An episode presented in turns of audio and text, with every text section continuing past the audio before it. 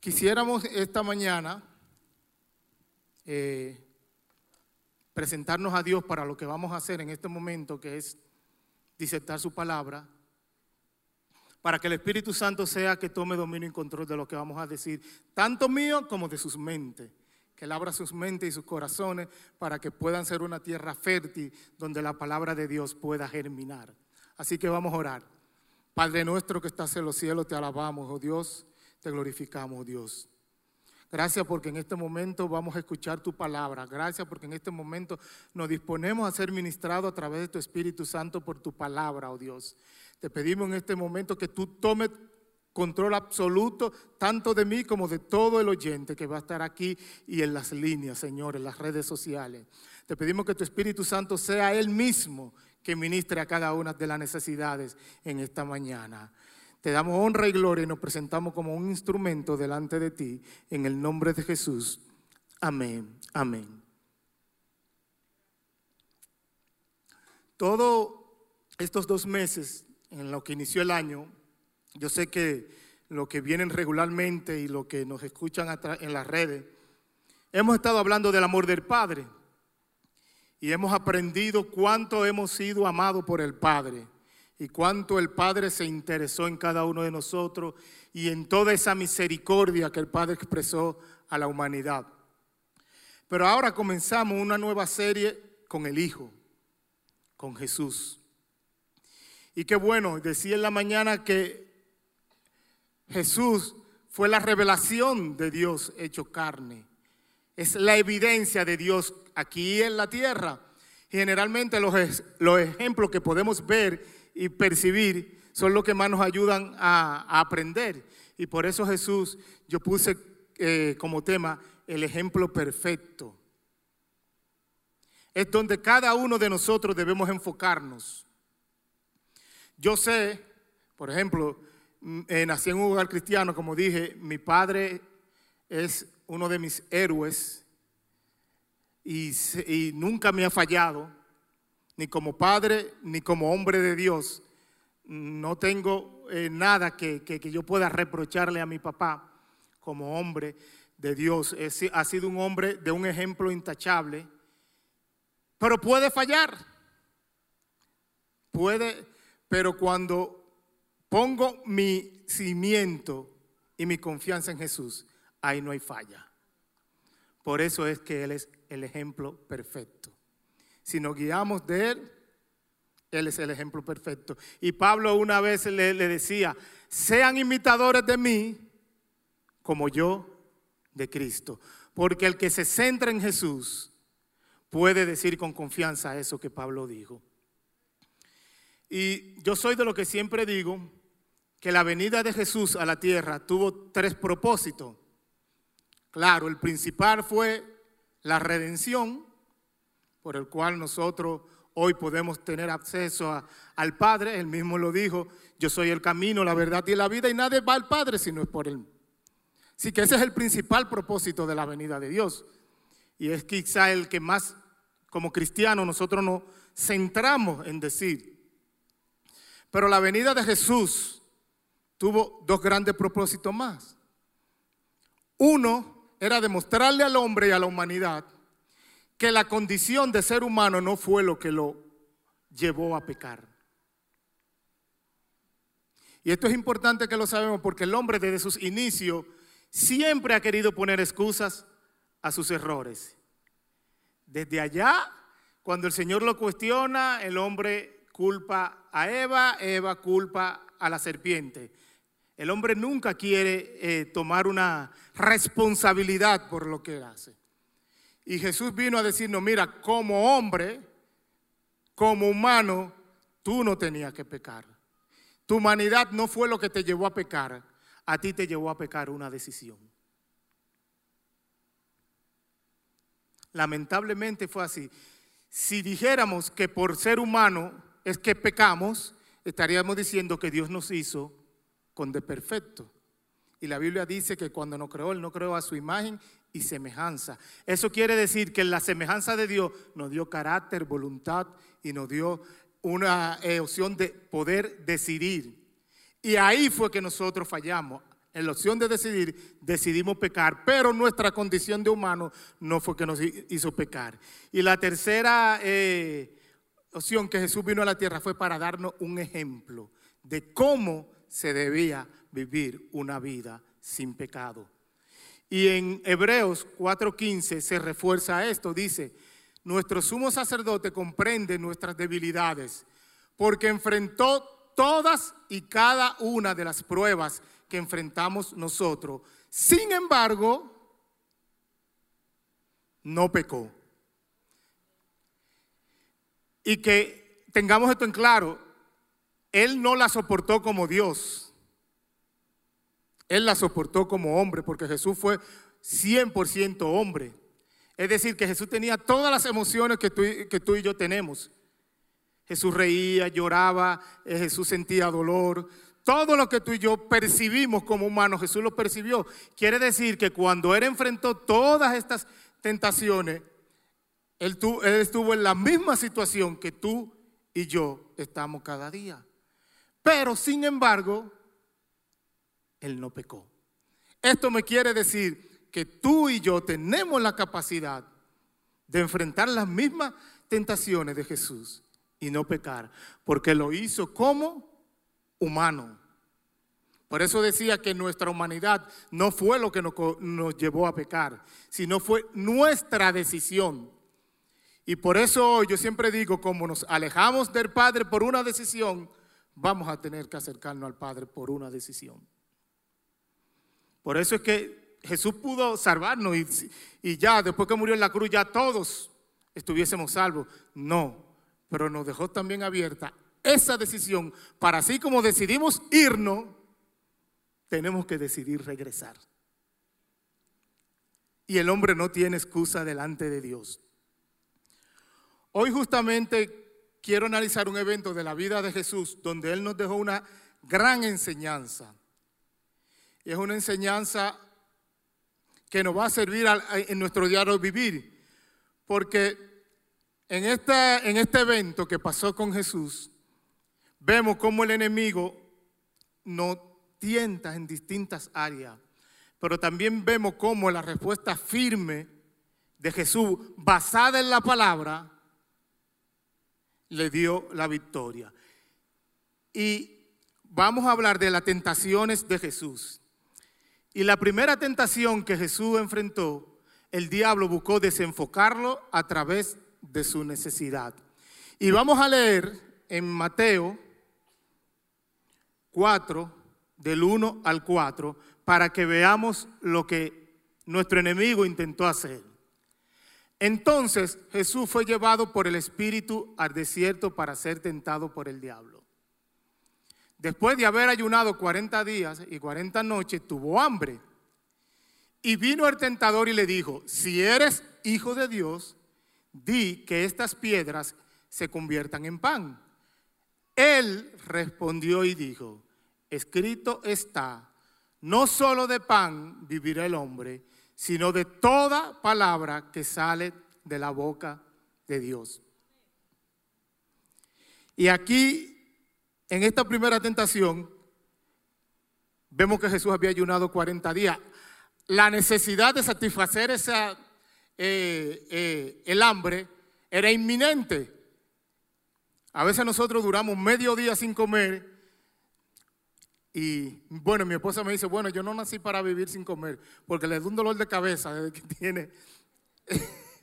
Ella parece que no fue eh, diseñada para pasar hambre. Pero ninguno fuimos diseñados para pasar hambre. Todos fuimos diseñados para suplir esa necesidad. Imagínense 40 días Sí, aquí había una necesidad que tenía que ser resuelta al instante, a la mayor brevedad. El diablo se percata de la necesidad que hay en Jesús, como muchas veces hace con nosotros, que se percata de la que nosotros de nuestra necesidad y comienza a proponerle una solución. Le dice, bueno, Jesús, tú dices ser hijo de Dios. Si eres hijo de Dios, tú portas un poder, tú cargas un poder. Aquí hay algo que te voy a decir que tú puedes hacer sin ningún problema para que esa necesidad que tú tienes en este momento sea satisfecha. Mira que hay una piedra. Con el poder que tú cargas como hijo de Dios, dile que se conviertan en pan y simplemente ya satisface tu necesidad. Y miren lo sutil que es el diablo. Porque aquí lo primero que le está dando un consejo para que se resuelva un problema que Jesús tiene. Lo segundo que le está reconociendo, y bueno, si tú eres hijo, como dice, pues tú tienes el poder. No vamos a dudar de eso. Pero lo tercero que hace, mira, el milagro que tú vas a hacer, eres tú mismo. Esa gloria no es mía, es tuya. Así que junto con satisfacer tu necesidad, tú vas a estar haciendo un milagro que va a reforzar la creencia de lo que tú dices que eres hijo de Dios, la va a afianzar. Porque cualquiera que viera a Jesús convirtiendo una piedra en pan, pues creería más que él es hijo de Dios. Es decir, lo puso como, mira, aquí todo lo que estoy haciendo es para tu conveniencia. Tú eres el único que va a salir beneficiado de esto.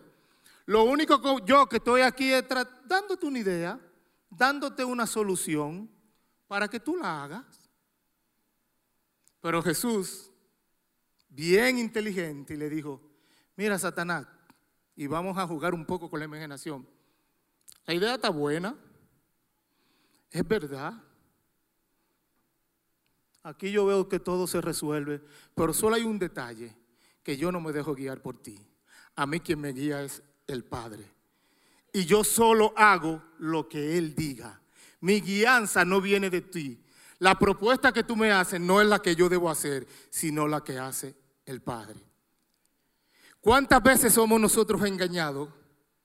El diablo presentándonos muchas necesidades y hablándonos a nuestras mentes. Por ejemplo, le decía en la mañana, ¿cuántas veces nosotros necesitamos una casa y llega el dinero de la casa. Y simplemente, ¿qué hacemos? Comprar la casa. Pero incluimos a Dios en esa compra de la casa. Nos arrodillamos, le dijimos a Dios, Dios, yo quiero hacerte partícipe de este momento. No, como tengo, eso mismo pudo hacer Jesús. Jesús tenía la necesidad y tenía los medios para hacerlo. Pero él le dijo al diablo, así no es que funciona mi vida. Yo puedo tener la necesidad y los medios, pero sigo siendo guiado por la palabra de mi Padre. No sé si me entiende. Puedo tener los medios, puedo tener eh, eh, la necesidad, pero tengo que buscar la dirección de Dios. Y la Biblia es clara. Y decía que en el mundo hay muchas bendiciones, muchas bendiciones que se podrían catalogar. Pero como dice la Biblia, las que provienen de Él son las que no entristecen, sino las que enriquecen y añaden alegría. Y le contaba un testimonio en la mañana que yo trabajaba en la iglesia con, con el cantante Juan Luis. Y él, casi siempre hacíamos una reunión antes del servicio y él dirigía la alabanza en la iglesia, o, la dirige todavía, porque creo que todavía lo hace. Y él era un hombre que todos quisiéramos su vida, famoso, con un dinero que yo sé que no va a gastar en tres vidas que tenga, porque el dinero que tiene no creo que se le pueda acabar por todo este tiempo. Supuestamente una familia para, para los ojos de nosotros y todo muy feliz. Pero recuerdo que él nos daba el testimonio y que la canción que él, que él escribió, No necesito pastillas para dormir, era un testimonio real. Él no podía llegar a su casa simplemente acostarse y disfrutar de un buen sueño. Bueno, yo anoche, mi esposa, ella sabe que a mí me da verga dormirme, pero anoche me fui de una vez. Él no podía hacer eso. Él no podía llegar agotado de un concierto y dormir. La ansiedad. Oiga, para todos nosotros él tenía la vida perfecta. Y tuvo que en un tiempo retirarse por cinco años de los escenarios. Y fue que literalmente él le dijo, si me subo a un escenario me muero, una desesperación. Él contaba, su matrimonio estaba destruido, nadie lo sabía, pero sí, su matrimonio estaba destruido. Y tuvo que retirarse por cinco años, lo tenía todo. Recursos, pero no estaba Dios en su vida. No había una dirección de Dios en las cosas que hacía. Hoy Él está con su familia sirviendo en la iglesia y ya sí de verdad no necesita pastillas para dormir. Porque no importa la posibilidad y los medios que tú tengas, el único que te va a proveer de las bendiciones que añaden alegría es Dios. Por eso cada cosa que tú hagas en tu vida tiene que ser dirigida por Dios. Y el diablo te busca desenfocar. Muchas veces me he encontrado en situación Recuerdo que una vez trabajando una música, lo que nosotros llamamos jingle comerciales, para e, esa, esa campaña la estaba patrocinando el gobierno, específicamente el despacho de la primera dama. Y cuando me llaman para mezclar los jingles, la persona me dice, bueno Ismael, mira, lo único que tú sabes que aquí la cosa, vamos a decir que tu trabajo costó, era como cinco veces lo que yo estaba cobrando porque hay que sacarle ese cheque dinero, porque hay que darle a fulano. Yo le dije, mira, lamentable, si tú quieres no lo hagamos, tú me pagas lo que vale mi trabajo y si me preguntan lo que vale mi trabajo, yo voy a decir lo que vale mi trabajo. Porque el diablo te pone ahí, te pone en situaciones donde tú crees que tú vas a ser bendecido, pero en realidad lo que está siendo dirigido por Él cuando debe ser dirigido por Dios. La segunda tentación, el diablo intentó quebrantar la fe de Dios. Y mire lo que dice Mateo 4, del 5 al 7. Entonces el diablo lo llevó a la santa ciudad y lo puso sobre el pináculo del templo. Y le dijo, si eres hijo de Dios, échate abajo porque escrito está, a sus ángeles mandará acerca de ti y en sus manos te sostendrán para que no tropiecen con tus pies en piedra.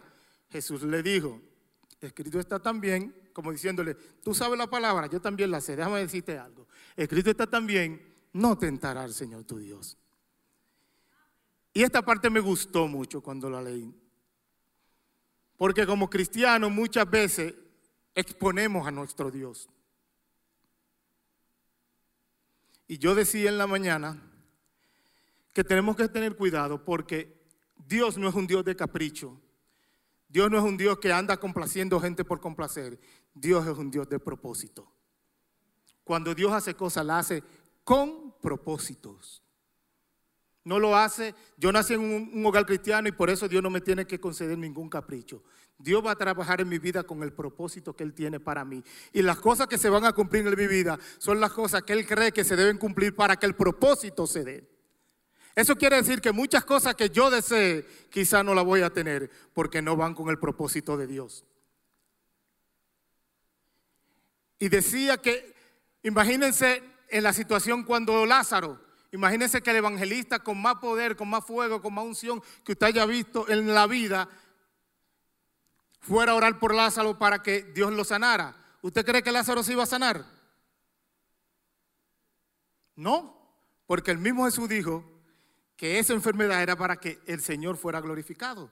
Lázaro debía morir por sobre todas las circunstancias, porque si no, el Señor no iba a ser glorificado. Entonces, no importa qué oración hicieran, no importa si María y Marta hubieran cogido silicio, ayuno, todo lo que sea, Lázaro iba a morir. Y eso no quería decir que Dios no es fiel. Eso no quería decir que Dios no es Dios. Eso tampoco quería decir que Dios no tenía poder. Eso lo que quiere decir es que Dios tenía un propósito, que es muy diferente. Y esto es bueno porque muchas veces Satanás ataca nuestras mentes, porque muchas veces nos vemos en, situaciones difíciles, que tenemos tiempo clamando por un esposo, por un hijo, por un trabajo, por una deuda, y no vemos la solución y Satanás nos dice, ¿y dónde está tu Dios? ¿Y dónde está? Tiene años y en la misma, dando lástima.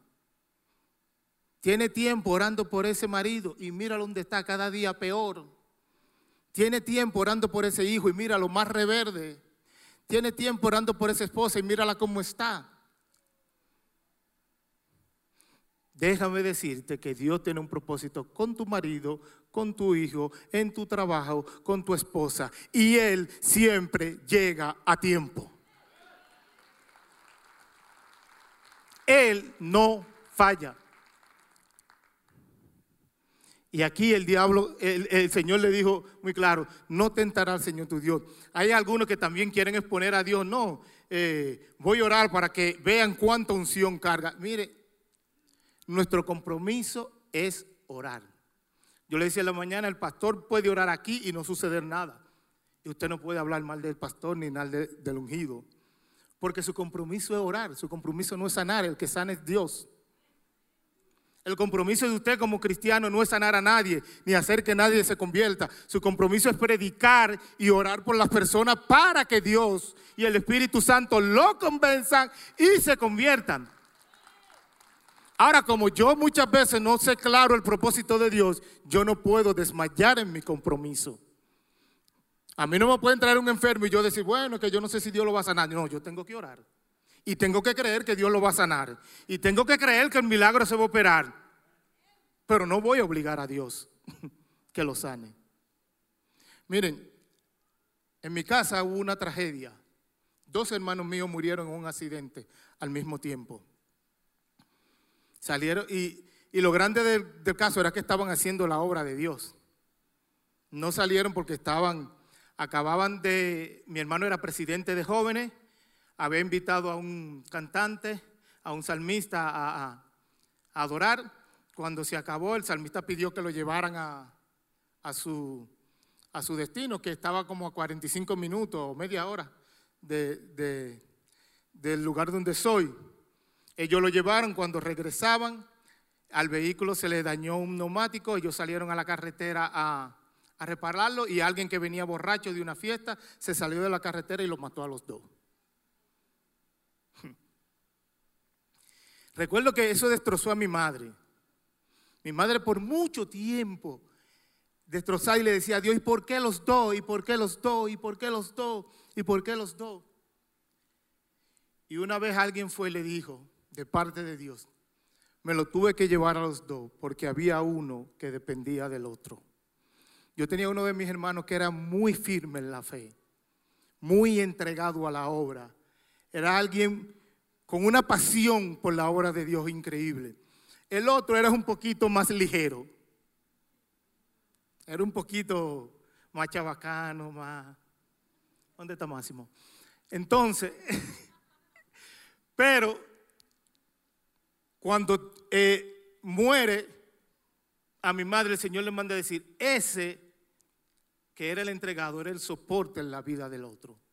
Si me llevaba uno y te dejaba el otro, el otro se perdía. Eso le dio paz a mi mamá. En medio de la tragedia, mi mamá pudo entender que Dios obra con misericordia. Porque Él tiene propósito. Y muchas veces el diablo quiere desviarnos del propósito y querer quebrantar nuestra fe para que dudemos de Dios. Dios es fiel y seguirá siendo fiel. Él no falla. Probablemente no vamos a entender todos los planes de Dios, probablemente no vamos a comprender la dimensión del propósito de Dios, pero es seguro que su propósito obra para bien en mi vida, así que no me debo preocupar si lo entiendo o no lo entiendo, solo lo cumplo porque al final va a ser bien para mi vida.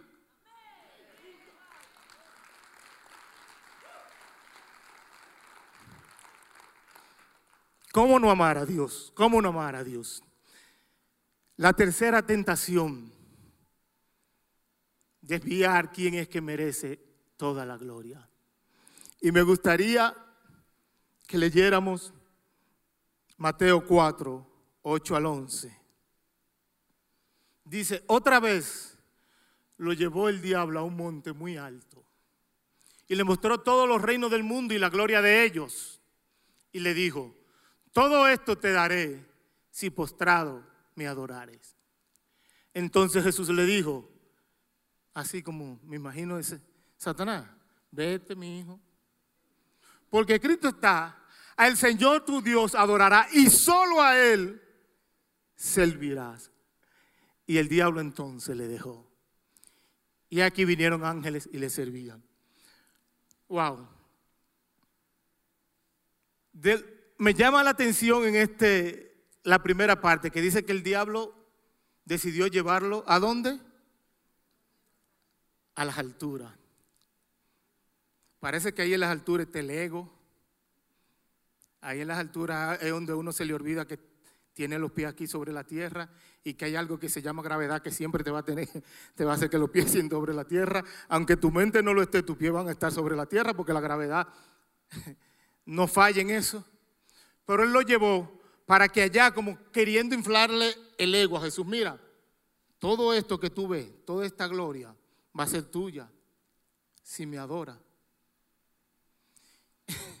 y yo le decía que hasta mentiroso era. Porque lo primero era que le estaba dando algo que no era de él. Ni los reinos ni la gloria del mundo son del diablo. Esa es la mentira más grande que el diablo quiere sembrar, que es de él. Lo lamentable aquí es que el hombre se le entregó para que gobernara el mundo, para que administrara el mundo, para que el hombre fuera, que fuera el administrador de toda esa gran creación que Dios proporcionó. ¿Qué pasa? El hombre con su desobediencia entregó su voluntad a Satanás. En ese momento es verdad que Satanás ha comenzado a gobernar el mundo. Es verdad que Satanás ha comenzado a tomar las decisiones en el mundo, pero no porque le pertenece, sino porque le otorgaron un derecho que le pertenecía al hombre y que ahora el hombre, lleno de pecado, le ha otorgado ese derecho a Satanás, pero no es un derecho legal. En la mañana decía, un derecho legal, un contrato legal, no se puede romper a la ligera. Porque si yo tengo un contrato legal con cualquiera, con Alejandro, con, con Orlando, con cualquiera, si lo decido romper, Orlando tiene por dónde llamarme a mí, jalarme a mí. Porque esto es legal, esto está firmado. Sí, cuando usted dice parte y parte, el que infringe el contrato tiene que pagar algún tipo de penalidad. Pero usted sabe que con nosotros no es así. Cuando usted se quiera desprender del diablo, en el momento que usted se quiera, usted la mano dice, me fui. Y el diablo no puede hacer nada porque no tiene derecho legal con ustedes. El que lo creó fue Dios. El único que tiene derecho legal sobre su vida es Dios. Por eso que usted ve que la persona solo tiene que alzar la mano, tomar la decisión y le dice, Satanás, hasta hoy renuncié, me voy. Y Satanás no puede hacer nada porque él no posee nada. Nada es de él. Como nada de él. Y mírelo a él que ahí entregándole algo que no era de él. Pero usted sabe que nosotros somos engañados a cada rato. Satanás brindándonos cosas, primero que no son de él, y segundo que la tenemos en abundancia en Dios. Poniéndonos una mesita con un cafecito, con una cosita, con un, con un snack, con un qué sé yo, una dona, mientras en Dios tenemos toda una mesa, un banquete donde hay para elegir lo que yo quiera. Y nos sigue engañando, haciéndonos creer que lo que nos está dando realmente es bueno. Tenemos que abrir los ojos. En Dios todo, todo y mire, cuando digo todo, es que todo lo tenemos. Y como dice nuestro pastor, lo que pasa es que muchas veces queremos lo que no necesitamos. Y Dios es consciente en darlo lo que nosotros necesitamos. Porque que allá arriba muchas veces pasa que cuando estamos tan altos perdemos el enfoque y por eso a veces Dios te dice, no te doy todo lo que tú quieras, sino todo lo que necesitas para que pueda seguir enfocado. Porque si te doy más de lo que necesita, probablemente te desenfoque. Y me gusta esto, puesto los ojos en Jesús. Y yo le decía en la mañana que es que muchas veces nosotros no entendemos que todo lo que logramos en esta vida, no importa lo mucho esfuerzo que hayamos puesto, no importa lo mucho que hayamos invertido, al final todo recae en un punto original que proviene de Dios. Usted pudiera decir, eh, no, yo me esforcé estudiando, pero la vista que usted tiene, ¿quién se la dio? Los oídos con que usted escuchó para nutrirse, ¿quién se lo dio? La boca para expresar, para usted desenvolverse en su trabajo, ¿quién se la dio? ¿Usted se imagina que Dios decidiera ahora cortar el aire que estamos respirando? ¿a dónde se iría su título de médico? ¿A dónde se iría su título de ingeniero? ¿A dónde se iría su título de arquitecto? Si Dios decide quitar el aire que nos proporciona ahora mismo. A la tumba, porque nos moriríamos todos. Al final, todo lo que hago proviene de Dios. Entonces al final, el único que merece toda la honra y toda gloria de todo lo que hago, de todo lo que logro, donde quiera que me posicione, es Dios. No tenga otra opción que decir Dios. Le decía en la mañana, yo me preparé para ser un, ingeniero de sonido. Todavía hasta el sol de hoy sigo mirando tutoriales, sigo mirando el material, porque entiendo que todavía debo seguir preparándome. Y le decía, ahora mismo usted me dice, tú necesitas ayunar, tú necesitas orar para hacer un buen sonido. No. Ahora mismo Dios puede ir a descansar y dejarme frente a una consola y yo voy a hacer un buen sonido. Yo no necesito a Dios para hacer un buen sonido. ¿Eh? Pero le decía, para yo hacer un buen sonido, ¿cuál es la herramienta principal que yo tengo en mis manos? Mis oídos. Y ahí sí necesito porque ese me lo dio Dios. Si todo lo que yo acumulé, todo lo que yo aprendí, todo lo que yo manejé, todos eh, los plugins, la consola que me sé, al final responden a la información que entra aquí y la información que entra aquí es la que me dice qué yo voy a hacer con esos equipos y con el conocimiento que adquirí. Al final, si Dios decide cortar este flujo, yo no soy nadie. Ni buen sonidista, ni buen músico, ni nada. Porque al final todo depende de un órgano que me dio Dios que se llama oído, que es el que me permite tomar las decisiones correctas para que ustedes puedan disfrutar de un buen sonido. Al final todo regresa a Dios. Porque Él fue todo. Él fue quien lo dio todo. Él fue quien lo dio todo. Todo regresa a Dios. A mí me gustaría terminar con este verso que dice así mismo, Hebreos 12:2 puesto los ojos en Jesús, el autor y consumador de la fe, el cual, por el gozo puesto delante de él, sufrió la cruz, menospreciando el oprobio, y se sentó a la diestra del trono de Dios. ¿Y por qué con este versículo? Porque él primero es nuestro gran ejemplo. Por él no puso el ejemplo de una manera sencilla y fácil. Porque es fácil yo poner un ejemplo, qué sé yo, ahora mismo yo estoy eh, ayudando a mi hijo y al hermano David a, a con el sonido. No es tanto lo que tengo que hacer, es solo transmitir eh, lo que he aprendido. Pero aquí dice que el autor y consumador de nuestra fe soportó la cruz menospreciando el oprobio por el gozo puesto delante de él. Y ese gozo era tú y era yo. El ejemplo que él dio no fue un ejemplo simple y llanamente, ah, no, lo salvé, tan salvo. Fue que sufrió lo que tú debías sufrir. Sufrió lo que yo debía sufrir. Cargó sobre sus hombros todo el pecado tuyo y mío para que hoy tú y yo pudiésemos estar aquí gozando de una salvación y gozando de una garantía de vida eterna. Por eso digo que es el ejemplo perfecto, porque no solo habló, actuó y sufrió también. Sufrió por mí. Hoy yo quisiera hablarle a aquellas personas que quizás no conocen a Dios y que estén pensando, wow, la vida en el Evangelio debe ser una vida difícil Difícil porque no puedo hacer esto, no puedo hacer lo otro, no puedo hacer aquello. Déjame decirte que nuestro ejemplo Jesús te dice, no solo te puedo decir lo que no debes hacer, y lo que te digo que no debes hacer no es para mi bien, es para tu bien, para que lo sepas. Pero no solo te, te, voy a decir lo que no debes hacer, sino que te voy a dar la solución y te voy a enseñar cómo hacerlo. Probablemente creas que esta vida en Dios es difícil. No, no es tan difícil. Lo que pasa es que hay que tomar una decisión. Cuando tome la decisión te darás cuenta que no caminas solo. Te darás cuenta que en esa decisión te dejaron también herramientas y te dejaron ejemplos para que tu vida pueda ser victoriosa.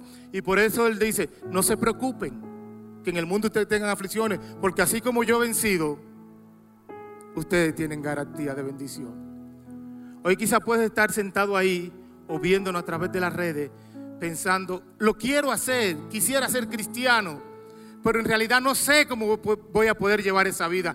Ven, en este momento Dios no te está pidiendo que tú sepas cómo llevar esta vida. Es solo que tú le entregues su vida. Hay dos cosas muy diferentes. Él no necesita que tú sepas llevar tu vida. Él quiere que tú le, entregues su vida para Él enseñarte entonces una nueva vida. Una vida donde, como Él dice, si estás cargado, trabajado y cansado, ven yo te haré descansar.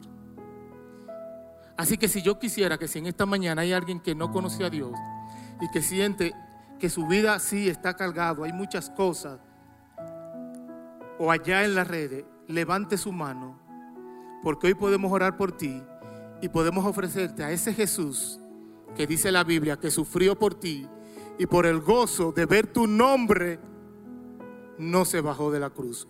Hoy Él está aquí para darte salvación. Hoy Él está aquí para enseñarte. Hoy Él está aquí para ser el ejemplo perfecto. Hoy Él está aquí para guiarte. Y hoy Él está aquí para darte el acceso a una nueva vida. Así que si hay alguien en esta mañana que quisiera entregar a su vida a Jesús, pues el momento, levante. Y aquí hay un ejército de hermanos, un ejército de personas que hemos reconocido que necesitábamos a Dios que hemos reconocido que nuestra vida no iba por buen camino, que hemos reconocido en Jesús nuestro amigo fiel, que hemos reconocido en Jesús nuestro ejemplo perfecto y decidimos un día entregarle nuestra vida. Si hay alguien aquí, puede levantar sus manos y también si lo hay allá en, en sus hogares, viéndonos a través de las redes, puede levantar sus manos. Que hoy vamos a elevar una oración de fe y una oración para que ese Dios que un día entró a mi vida y entró a la vida de todos los que estamos aquí, también entra a la tuya y le dé forma.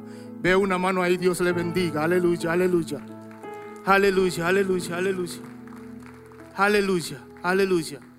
Oramos. Si hay alguien, no tengas miedo. No tengas miedo. Esto no es un camino extraño. Muchos lo quieren, el diablo te lo quiere presentar como un camino extraño. Este es un camino simple y llanamente de bendición. Y como, te, como dice nuestro pastor, no que no habrá aflicción, pero sí que va a haber una respuesta a tu aflicción. Sí que va a haber una garantía de solución a tu aflicción. Y como te digo, Dios no necesita que cambies nada. Ahora mismo, si vas a levantar tu mano, no tiene que cambiar nada. Ve otra mano allí, no tiene que cambiar nada. Solo tiene que entregarle. Y Él hará el cambio. Él hará el cambio. Así que yo voy a orar. Y si los muchachos me acompañan con esa adoración, yo voy, y voy a ir orando para que el Señor entre a sus vidas. Padre nuestro que estás en los cielos, te adoramos, Señor. Te glorificamos, oh Dios. Gracias por tu Espíritu Santo, gracias por esta palabra, gracias por lo que ha hecho en esta mañana, Señor. Ahora te damos honra y gloria. Y gracias por las manos que se levantan, tanto aquí como en la casa, pidiéndole a Jesús que entre en su vida. En este momento oramos para que ese Jesús que un día murió en la cruz hoy pueda entrar a su vida. Y le decimos que repitan con nosotros, Señor Jesús, te necesito. Hoy te pido perdón por todo mi pecado y te pido que entre a mi vida y la renueve y la cambie, oh. Te pido que me acompañe en este nuevo camino hasta el final, oh Dios. Te pido que inscriba mi nombre en el libro de la vida y que nunca jamás, nunca jamás sea borrado. En el nombre de Jesús. Amén.